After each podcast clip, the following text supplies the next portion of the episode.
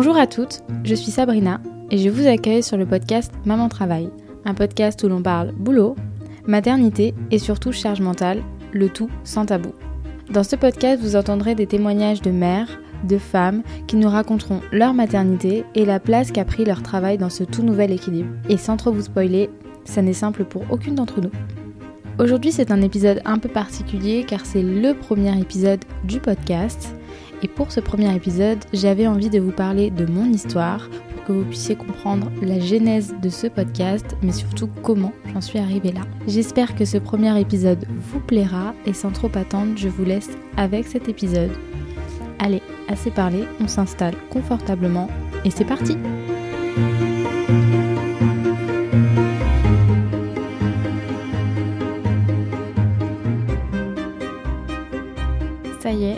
grand saut, c'est le grand lancement je vais vous raconter mon histoire, qui je suis, seule face à mon micro. Donc ce n'est pas un exercice simple, mais je me lance parce que je pense qu'en fait, il faut absolument que je vous raconte cette histoire pour que vous puissiez comprendre la genèse du podcast et euh, quelles sont les difficultés auxquelles moi j'ai dû faire face. Si on commence par le commencement, c'est-à-dire euh, qui je suis, ce que je fais dans la vie et euh, qui sont les personnes qui m'entourent, je suis Sabrina, maman d'une petite fille de 19 mois. J'ai moi-même 24 ans et euh, je suis mariée. Donc je suis mariée depuis l'âge de 18 ans. Certains disent en 2022 que c'est très très jeune pour se marier. Moi je pense que c'était le bon âge en tout cas pour que pour qu'on saute le pas.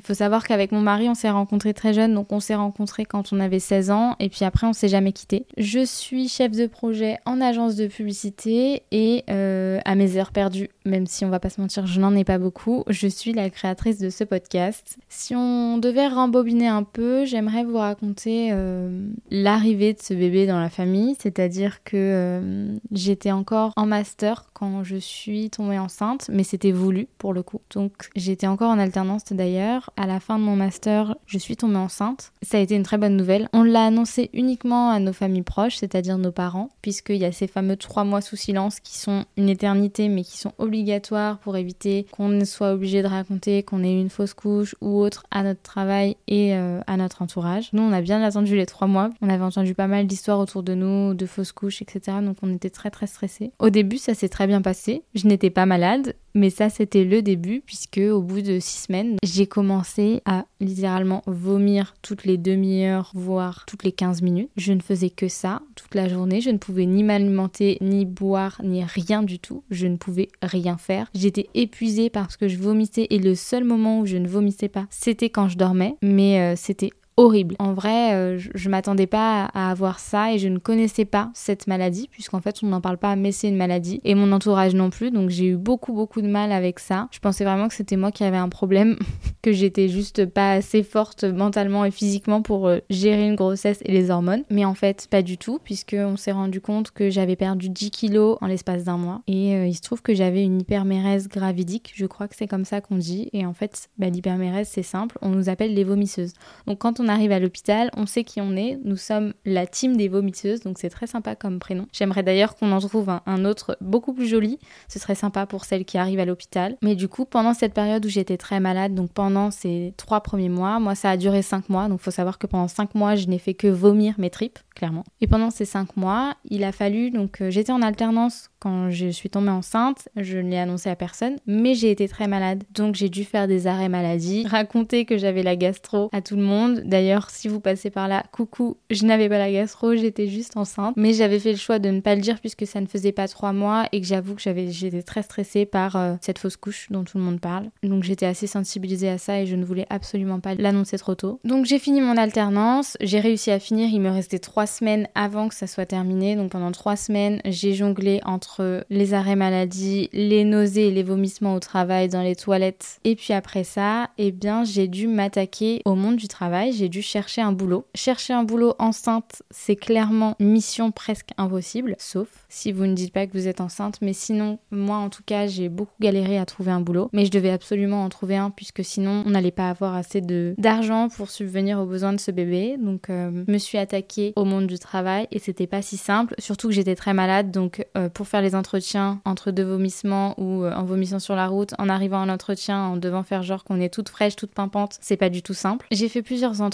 en fait j'ai testé deux manières. J'avoue que quand j'ai fait mes entretiens, j'ai directement dit que j'étais enceinte et je ne sais pas, enfin si je sais très bien que c'est parce que j'ai dit que j'étais enceinte que je n'ai pas été prise. Il y a un seul entretien où je n'ai pas dit que j'étais enceinte. J'ai passé exactement cinq entretiens en faisant une étude de cas, la fameuse qu'on déteste faire, et où j'ai été prise. Et donc je me suis dit que j'allais le garder pour moi. De toute façon, ça faisait pas trois mois, mais j'étais partagée entre le fait de raconter que j'étais enceinte dès le début ou d'attendre d'être embauchée pour dire que j'étais enceinte parce que j'avais vraiment peur de ne rien trouver. Et pour cette entreprise-là, j'ai fait le choix de ne pas le dire au départ. Donc ça a été très compliqué puisque déjà j'avais l'impression d'être euh, un imposteur c'était difficile. Et puis en plus de ça, on va pas se mentir, j'arrêtais pas de vomir, donc euh, j'avais le teint tout pâle. Euh, ça, se voyait que j'étais pas dans mon état normal, j'étais vraiment très très pâle. D'ailleurs, pour la petite histoire, j'ai quand même été hospitalisée pendant 72 heures. Quand j'étais dans cette période de transition entre euh, la fin de mes études et un nouveau travail, j'ai été hospitalisée puisque je n'arrivais plus à m'alimenter. Il fallait qu'on me perfuse pour que je puisse aller mieux. Quand j'ai été embauchée, donc j'étais hyper contente d'être embauchée, ça me soulageait d'un poids qui est celui d'avoir un salaire chaque mois pour préparer la chambre du bébé, de pouvoir tout agencer. On était très contents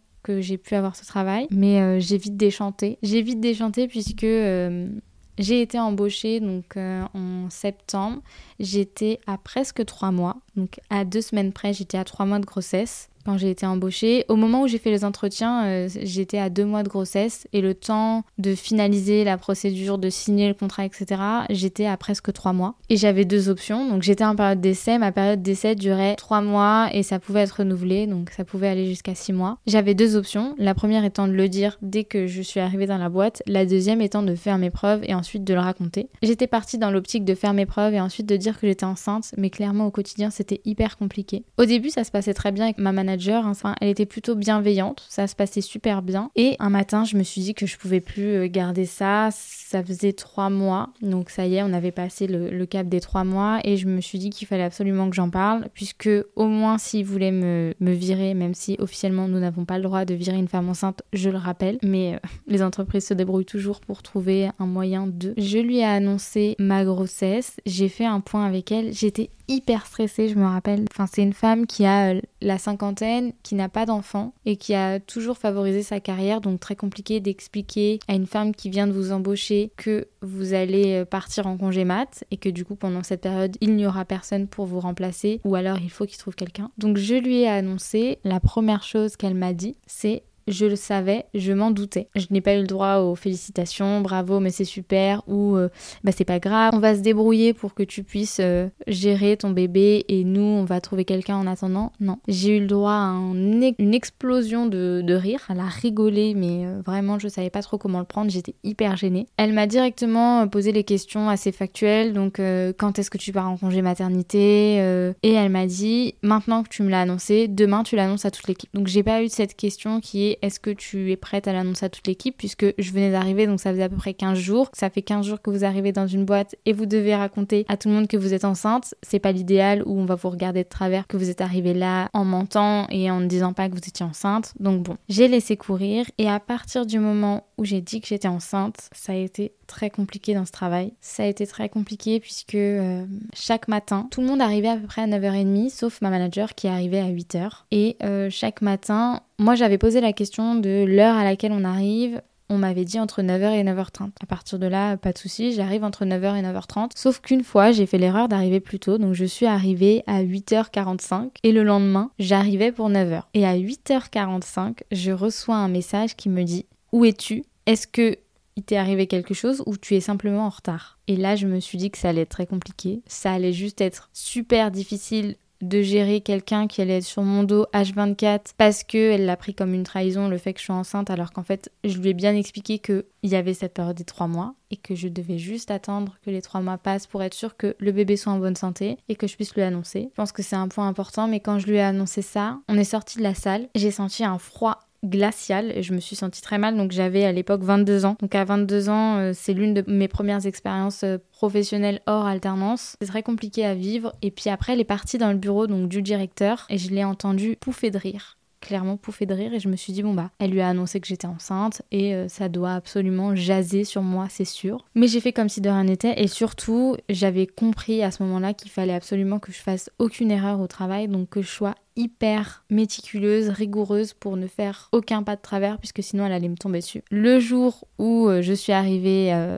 à 9h au lieu de 8h45 alors que ce n'était pas l'heure à laquelle tout le monde arrivait. Et puis à partir du moment où j'ai annoncé ma grossesse, elle ne me parlait plus physiquement. Donc on était dans le même open space, mais elle me parlait que euh, par euh, message interposé. Elle me donnait des missions comme ça. Quand j'essayais de faire des one-to-one avec elle, elle n'était pas ou peu disponible alors qu'avec tout le monde c'était plutôt simple. Donc là j'ai compris que c'était difficile et je me suis heurtée plusieurs fois à la difficulté euh, de jongler entre mon travail et la grossesse puisqu'en fait il faut savoir que dans ce travail là j'avais le droit à un jour de télétravail par semaine au bout de six mois d'ancienneté. Donc j'ai fait ces six mois d'ancienneté juste avant de partir en congé mat. Arrive le moment des rendez-vous obligatoires, donc les fameux rendez-vous qu'on doit faire. Les horaires que je faisais, donc j'étais cadre, donc j'avais pas vraiment d'horaire fixe, mais je commençais donc à 8h40 vu qu'elle m'avait envoyé un message la première fois. J'ai pas retenté l'expérience de commencer plus tard. Pourtant tout le monde arrivait plus tard, mais je me suis dit qu'il fallait que je sois irréprochable. Donc j'avais mes rendez-vous euh, mensuels pour les fameuses échographies et j'avais les rendez-vous du deuxième trimestre, donc aux 4 mois et demi. Et pour ce rendez-vous j'avais besoin de caler euh, une heure. Donc j'avais pris un rendez-vous à 17h30. J'avais calé justement mon rendez-vous à cette heure-ci. Et le matin de ce rendez-vous, elle me cale un point. D'ailleurs, euh, petit aparté,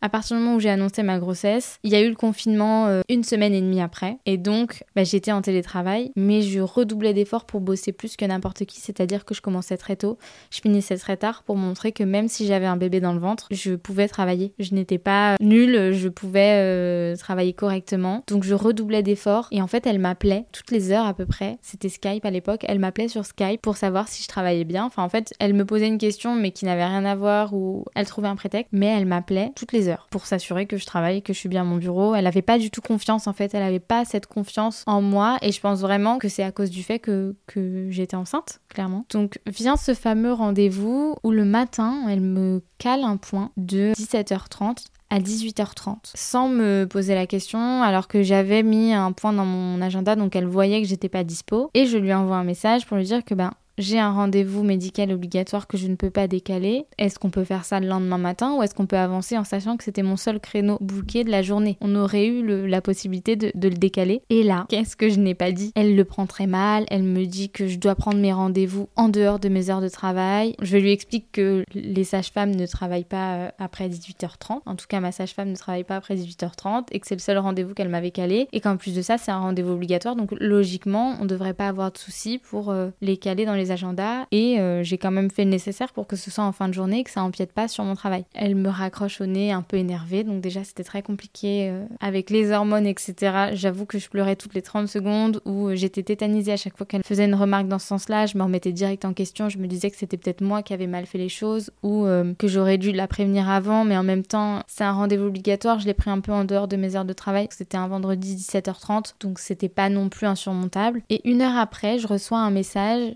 un mail où elle met en copie la DRH et le directeur où elle me dit euh, tu dois prendre euh, tes rendez-vous médicaux en dehors de tes heures de travail et je reçois ce message. Donc là je tombe un peu de haut puisque elle met tout le monde dans la boucle. Déjà c'est très compliqué en termes de posture pour y répondre seule face à trois personnes qui sont haut placées. Et la DRH m'appelle et là euh, bah, clairement moi je m'effondre et je lui raconte que bah, c'est très compliqué que je suis dans un dialogue de sourds, je ne suis pas écoutée et euh, j'ai à personne qui me fait confiance. Enfin, ma manager ne me fait pas confiance. Avec tout le monde, ça se passait très bien.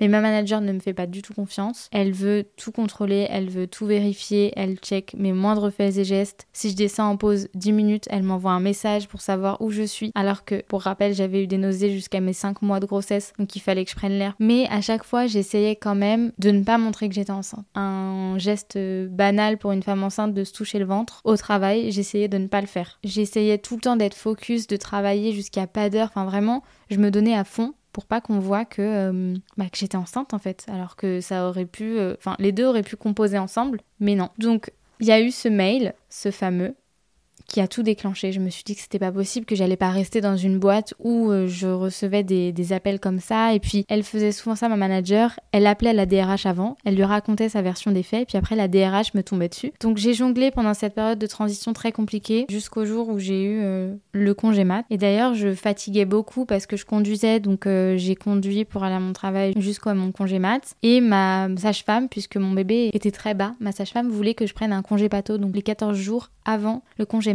Et j'ai refusé pour la simple et bonne raison que j'avais peur que ma manager euh, me disent que ce n'était pas correct, qu'il euh, n'y avait personne pendant cette période pour faire le travail que je faisais. Donc j'ai refusé, mais pas parce que je n'en avais pas besoin, mais parce que j'avais peur d'être encore confrontée à un énième conflit. Et avec le recul, j'aurais dû prendre ce congé pato parce que j'étais vraiment très fatiguée. Donc je suis partie en congé maternité et pendant ce congé mat, euh, j'étais très stressée. Je me rappelle, mon j'ai accouché, ça s'est très bien passé et j'étais très stressée à l'idée de retourner au travail, mais vraiment. Typiquement, j'allaitais ma fille, donc j'ai allaité dès le départ J'allaite encore aujourd'hui, donc c'est un allaitement très long. Et je me suis dit, mais comment je vais m'organiser pour pouvoir allaiter au travail? Comment je vais faire le matin pour déposer ma fille chez la nounou à 8h pile, puisque j'étais la seule à devoir être là à 8h30. Et pendant l'allaitement, euh, clairement, quand on allaite sur son lieu de travail, on a la possibilité d'avoir un aménagement de poste pour pouvoir allaiter. Donc je crois que c'est une demi-heure le matin, une demi-heure le soir pour pouvoir allaiter comme on le veut et comme on l'aimerait. Donc les mois passent.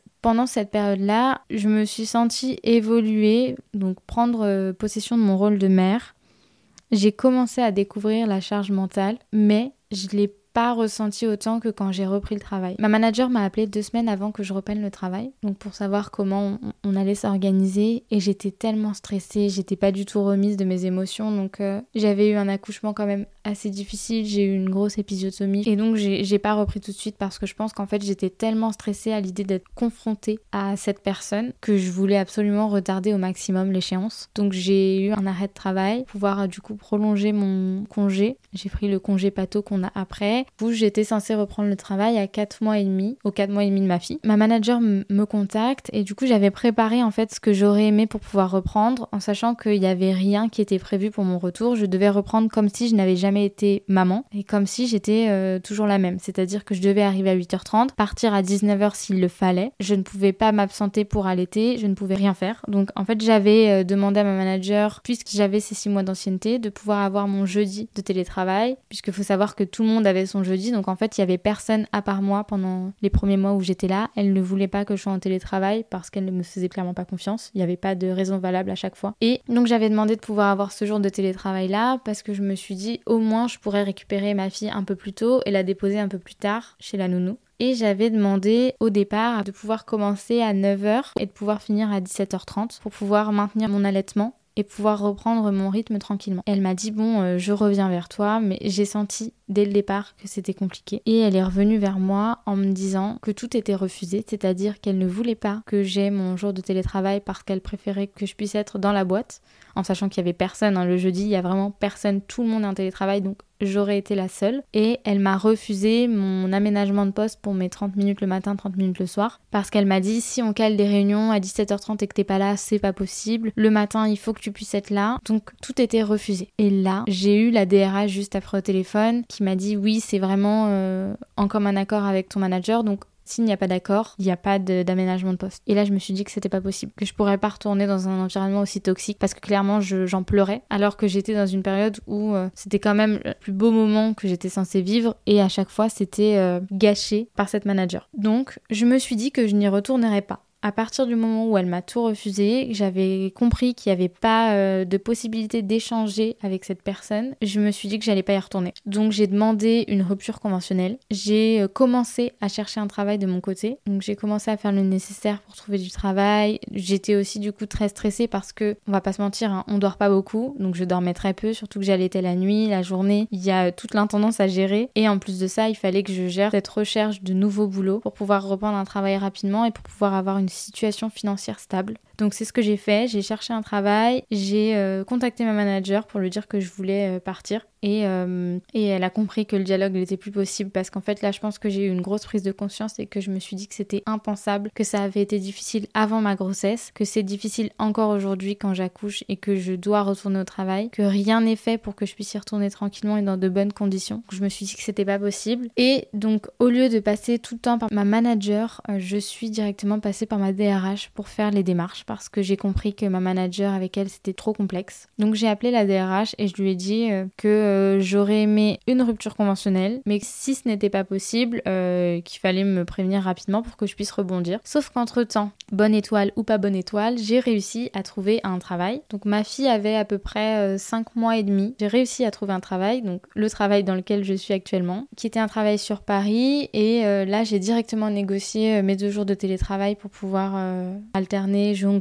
avec cette vie de maman. Et dès que j'ai eu une réponse positive, j'ai contacté la DRH et je lui ai dit que je voulais démissionner, mais que je ne voulais pas faire mon préavis. En fait, je me sentais vraiment plus en capacité de me retrouver face à cette personne, face à cet environnement où vraiment ça s'était très mal passé, où même quand j'ai accouché, j'ai eu aucun message de la part de personne pour me féliciter tout simplement. Donc c'était vraiment difficile. Et là, euh, ouais, j'ai demandé une démission sans préavis qui m'a été acceptée. Donc j'y croyais plus vu que tout m'était refusé. J'avoue que même ça, je n'y croyais pas. Mais finalement, j'ai réussi à l'avoir. Et après, je pouvais enfin repartir sur de bonnes bases. Enfin, une fois que je savais que j'allais plus du tout retourner dans cette boîte, j'étais vraiment beaucoup plus détendue. Mais j'avais quand même ce stress de me dire, là, du coup, Sabrina, t'as trouvé un travail, mais tu vas retourner dans un environnement que tu ne connais pas. Tu ne peux pas imposer des conditions parce que il faut que tu fasses tes preuves. Donc, c'était très compliqué en tant que mère parce qu'il fallait vraiment, clairement, que je fasse mes preuves. Et donc, pour ça, il fallait pas que je montre que je suis une maman. Euh, d'un bébé euh, aussi petit. Il fallait pas que je montre que j'allaite la journée, que je tire mon lait parce que en fait il fallait que je continue de tirer mon lait. Je ne voulais pas arrêter l'allaitement. Donc je me suis débrouillée. Avant de commencer le travail, j'ai repris le travail quand ma fille avait 6 mois.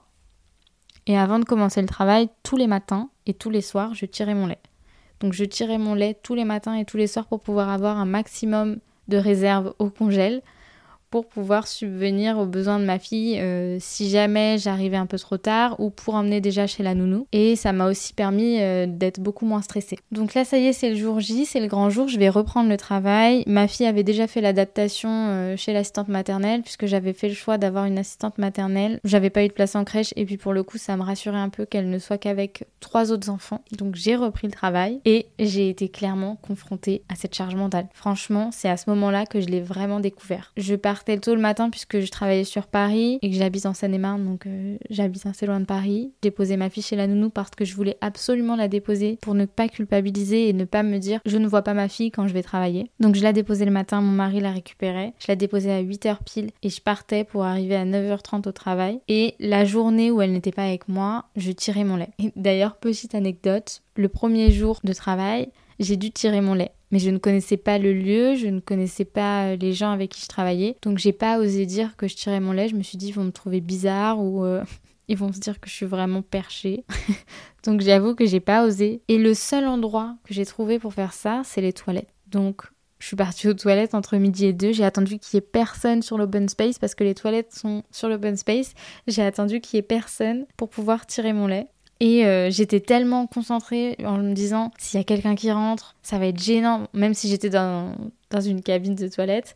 Je me suis dit, ça va être gênant. Euh. Et ben, j'ai réussi à tirer euh, pratiquement rien du tout. Et pour les autres euh, jours, je me suis débrouillée pour trouver une petite bulle, une petite cabine de réunion où j'étais un peu toute seule. Et du coup, je me cachais parce que c'est des baies vitrées. Donc, je me cachais avec mon écharpe pour pouvoir allaiter. Parce que, comme je vous l'ai dit au début, je ne voulais pas montrer que j'arrivais avec, entre guillemets, mes problèmes de maman. Donc, j'ai vraiment gardé ça pour moi. Et j'ai pas demandé s'il y avait un endroit dédié, mais j'en ai pas trouvé, donc il n'y en avait pas. Et je me suis dit que j'allais me débrouiller. Donc je me levais très tôt le matin, je tirais mon lait chez moi avec ma fille qui dormait pas beaucoup. Donc c'était difficile, mais au moins j'ai réussi à, à, ne pas cesser mon allaitement. Et j'ai tiré mon lait donc pendant les six mois, mes six premiers mois au travail. Et là, euh, entre le tirage de lait, l'allaitement à la maison, les corvées, aller au travail le matin, rentrer le soir, ne pas dormir la nuit, j'étais juste rincée. Je mangeais pas. Comme j'ai été très malade au début de ma grossesse, j'ai eu du mal à reprendre du poids j'ai du mal à remanger. Et quand j'ai accouché, j'ai perdu totalement l'appétit. Et euh, ben, je ne mangeais pas. En fait, le moment que j'avais pour manger, je le prenais pour ranger ma maison, pour m'occuper de ma fille, pour m'occuper du ménage, pour euh, faire les repas. Et en fait, je m'occupais jamais de moi et de ma santé mentale. Et je m'en suis pas rendu compte tout de suite. Je m'en suis rendu compte au fur et à mesure parce que souvent, le matin, j'appelais ma mère en allant au travail. Et il y avait des matins où j'étais à bout, où je pleurais en allant au travail et où je lui disais mais pourquoi je m'inflige ça? Pourquoi je m'oblige à aller travailler tous les matins, à laisser ma fille en pleurs parce qu'elle pleurait tous les matins quand je la laissais chez la nounou. Et je me disais mais pourquoi je m'inflige ça? Pourquoi est-ce que je vais travailler alors que ma fille elle hurle, que moi je suis épuisée? De toute façon en fait je pense que quand on est dans cette phase là très difficile de retour au travail puisque du coup j'avais jamais repris le travail avant, et eh ben on, on est en train d'apprendre un nouvel équilibre de vie qui est compliqué et moralement on a l'impression que rien ne va. Tout est noir, tout est sombre, il y a rien qui va. Je ne sais pas si j'ai fait une petite dépression du postpartum ou si simplement c'était de l'épuisement physique et mental et moral, mais en tout cas ce que je sais, c'est que j'étais à bout. J'étais à bout et hum, pour ne rien arranger, ma fille était tout le temps malade. Donc clairement, quand on a un enfant malade et qu'on travaille, je ne voulais pas montrer que ma fille poserait problème dans mon nouveau travail. Donc ce que je faisais très souvent, c'est que je télétravaillais avec ma fille malade. Donc entre deux réunions, ma fille vomissait. C'était hyper difficile. Je me levais très tôt le matin pour avancer sur mon travail, tout simplement pour ne pas montrer que, euh, que je galère, parce qu'en fait je galérais clairement. mon mari travaillait donc il pouvait pas être là pour euh, m'aider, donc j'étais seule. Je travaillais le matin très tôt, donc à 6h du matin je me levais, je travaillais une fois que ma fille se levait, je m'en occupais. Après, je reprenais mon travail. Le soir, dès qu'elle dormait, même si elle n'a jamais vraiment dormi beaucoup, elle n'a jamais fait ses nuits jusqu'à aujourd'hui, je tiens à préciser qu'elle ne dort pas la nuit. Là, c'était très compliqué. Là, je suis tombée dans un tourbillon de euh, je ne dors pas, je ne mange pas, je fais que travailler, je fais que m'occuper de ma fille, je ne fais que de m'occuper de chez moi, je m'oublie. Et là, j'avoue que je crois qu'un matin, euh, je suis partie au travail et ça allait vraiment pas. Donc, je suis partie dans un mauvais état d'esprit. J'étais très mal, très fatiguée. Je prenais les transports, donc il y avait un problème sur la ligne. Et je me suis dit que j'allais rentrer chez moi pour télétravailler. Et en fait, j'étais très mal parce que déjà, ma fille sur la route pour aller chez la nounou, elle avait hurlé. Mais on va pas se mentir, quand il y a un bébé qui hurle dans nos oreilles, on a envie de péter les plombs. On a envie d'hurler, de crier très fort. Et là, j'avais juste envie de m'arrêter, de m'effondrer et d'appuyer sur stop en fait, de dire ça y est, je ne fais plus rien. Je ne vais plus au travail, laissez-moi tranquille, je, ne fais plus rien. Sauf que j'étais beaucoup trop fière pour euh, dire ça et je ne voulais pas m'avouer en fait que je galérais clairement. Je voulais montrer que euh, je pouvais tout gérer tout faire toute seule. Alors qu'en fait non, c'est pas le cas. Euh, parfois faut, faut être aidé. Un matin, je suis partie au travail et j'ai eu un moment d'absence. C'est-à-dire que j'avais déjà déposé ma fille et en arrivant à la gare, j'ai eu un moment d'absence et j'ai juste bah accidenté ma voiture. Tout le côté droit a été accidenté. Et je serais incapable de raconter comment ça s'est passé parce que j'ai eu l'impression d'avoir un, gros moment de flou. Je sais juste que j'ai tapé un mur. Mais je ne saurais pas expliquer pourquoi, parce que c'est un chemin que je prends tous les jours, euh, donc il n'y avait pas vraiment de soucis. Mais là, je me suis rendu compte que j'étais épuisée et je continuais de perdre du poids, j'étais fatiguée et tout. Et là, j'avais beaucoup de mal. Donc j'ai fait demi-tour, je suis rentrée chez moi et j'ai pas travaillé cette journée-là. Je suis restée juste chez moi. Bien évidemment, je ne suis pas restée à rien faire puisque quand je suis chez moi, je suis obligée de tout ranger, de tout nettoyer. Mais je suis restée donc une journée où j'ai appuyé sur stop et j'avoue que ça m'a fait du bien, même si je pense qu'en fait j'avais besoin de beaucoup plus longtemps.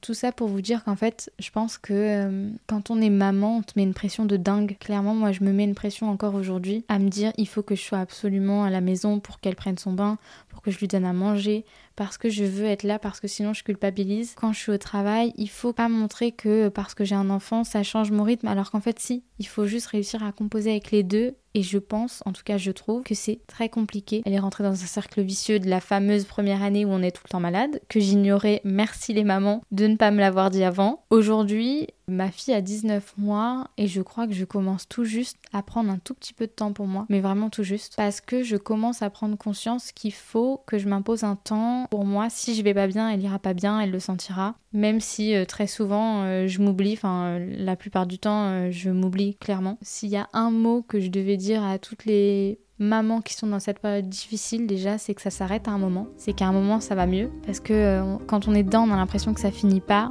que euh, ça va jamais s'arrêter et qu'on va toujours être dans cette période où on est mal. Et si, en fait, on, se rend compte qu'on n'arrive pas à remonter la pente, il faut pas hésiter, je pense, déjà à, à solliciter nos proches quand on en a la possibilité. Je pense que c'est un vrai travail à faire sur soi, surtout quand c'est le premier enfant et qu'on s'attend pas à cette grosse vague de charge mentale. C'est cette grosse vague-là. Tous les matins, quand j'allais au travail, j'écoutais des podcasts, mais des podcasts sur la grossesse, donc ça me correspondait plus parce que je pense que j'étais arrivée dans une phase où il me fallait un podcast où on me raconte le quotidien d'une mère, la difficulté d'être mère, la charge mentale en fait. Cette charge mentale-là, moi je la vivais au quotidien et j'avais personne qui me racontait que elle aussi elle la vivait. Après avoir échangé avec plein de mères, je me suis rendu compte que c'était la même chose pour tout le monde. L'objectif de ce podcast, c'est qu'il puisse aider la majorité des mères, libérer la parole déculpabiliser toutes les mères qui se sentent un peu au bout du rouleau et qui se sentent submergées par cette charge mentale, de manque de temps pour elles parce que avant on avait euh, un milliard de temps pour nous et on se rend compte que quand on a un enfant déjà on n'a plus le temps. J'espère que euh, ce discours vous déculpabilisera un peu parce que euh, il faut se dire qu'on est toutes pareilles, qu'on est toutes dans le même bateau et je pense que il faut que beaucoup de choses évoluent, il faut que dans les entreprises on soit beaucoup plus accompagné pour ce retour au travail parce qu'on ne l'est pas du tout, qu'on puisse avoir des personnes qui puisse nous aider parce que euh, quand on a cette phase de grossesse, on est accompagné par le corps médical, mais clairement, quand on accouche, on n'a pas quelqu'un qui nous demande comment on va, si on va bien, et qui nous aide à aller mieux. Voilà, je pense avoir terminé cet épisode. J'espère qu'il vous plaira et surtout, j'espère qu'il vous déculpabilisera. Et je vous dis à la semaine prochaine pour un prochain épisode.